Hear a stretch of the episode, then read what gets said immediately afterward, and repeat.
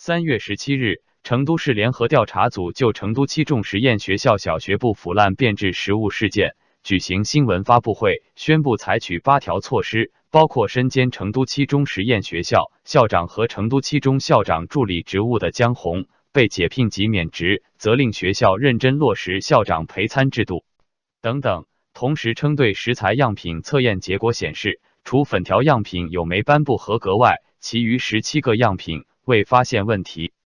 发布会上，有关官员还表示，在厨房监控视频中发现有人疑似制作虚假食材图片，已对三人以涉嫌寻衅滋事罪进行侦办。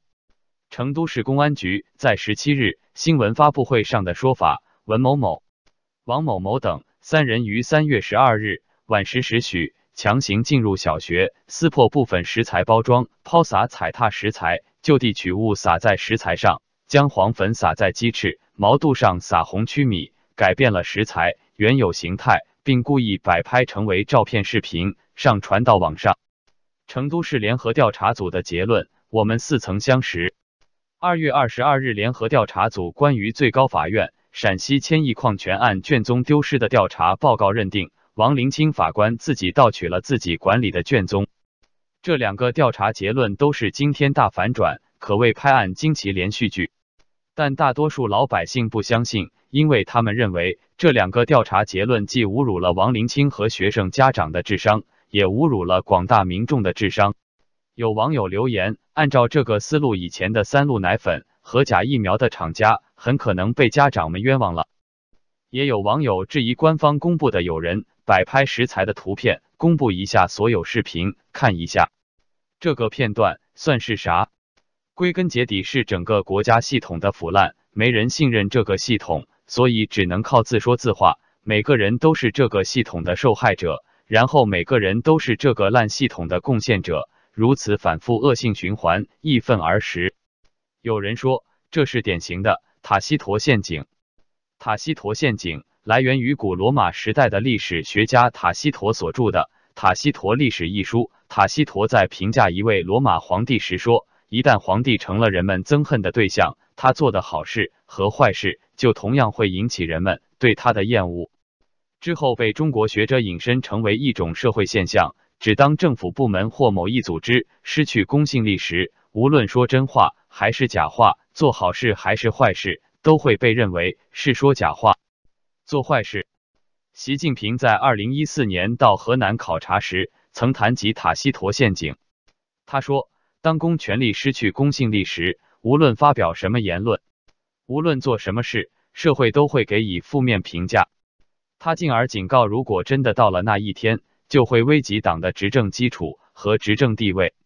调查报告所引发的普遍不信任，比塔西佗陷阱现象严重的多，因为中共的栽赃陷害已经到了无所顾忌的地步。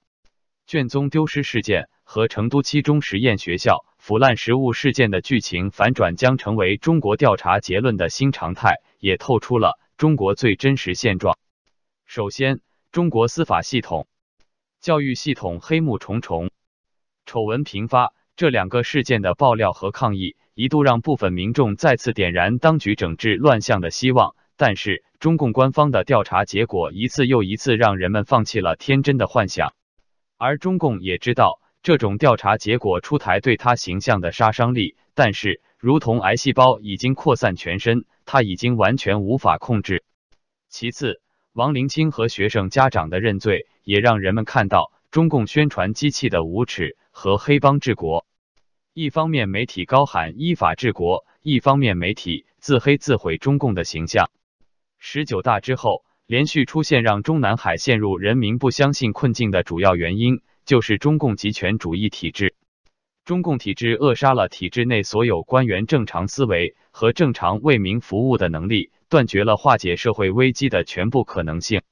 在这个以谎言和暴力为基础的运行体制下，中共只会不断制造出新的危机和灾难。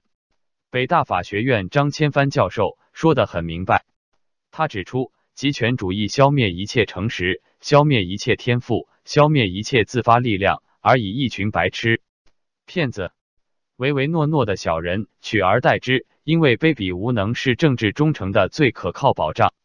但人民对中共的不信任后果却严重的多。从表面上看，中共掌握了舆论的话语权和军队，人民敢怒不敢言，但不信任动摇了中共的统治根基。一个王朝是否将土崩瓦解，寿终正寝，有二个关键点很重要：一是我不信你了，二是我不怕你了。历史上的专制政权靠三样东西来维系：谎言、恐惧以及实施谎言与恐惧的官僚集团。没有这三样宝贝，它一天都存在不下去。自先秦以来，数千年王朝兴衰，莫不如此。文革时期，毛泽东的话。大多数人民是相信的，对毛泽东的个人崇拜也是发自内心的。但文革的灭绝人性和九一三事件使人民逐渐醒悟过来了，他们不再相信毛泽东的谎言了，文革也就走到了尽头。辛可先生说，靠谎言维系的政权，类似建构在流沙上的大厦，看着挺唬人，但经不起折腾，便会土崩瓦解。戈培尔宣扬谎言，重复一千遍就会成为真理。但这些邪恶的真理总会被揭穿，那一天就是制造谎言者的忌日。因为夜再黑，总有天亮的时候。一个人睡得再深，总会醒来。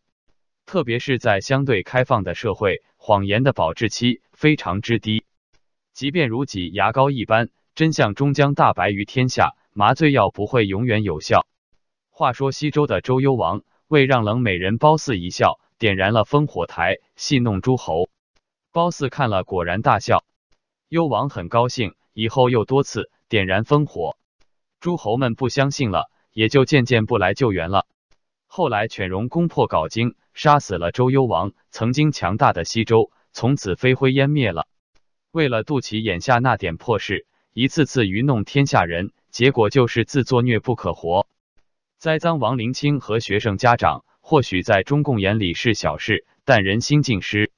物意滔滔，就算习近平真的能扛二百斤麦子走十里山路不换肩，也于事无补了。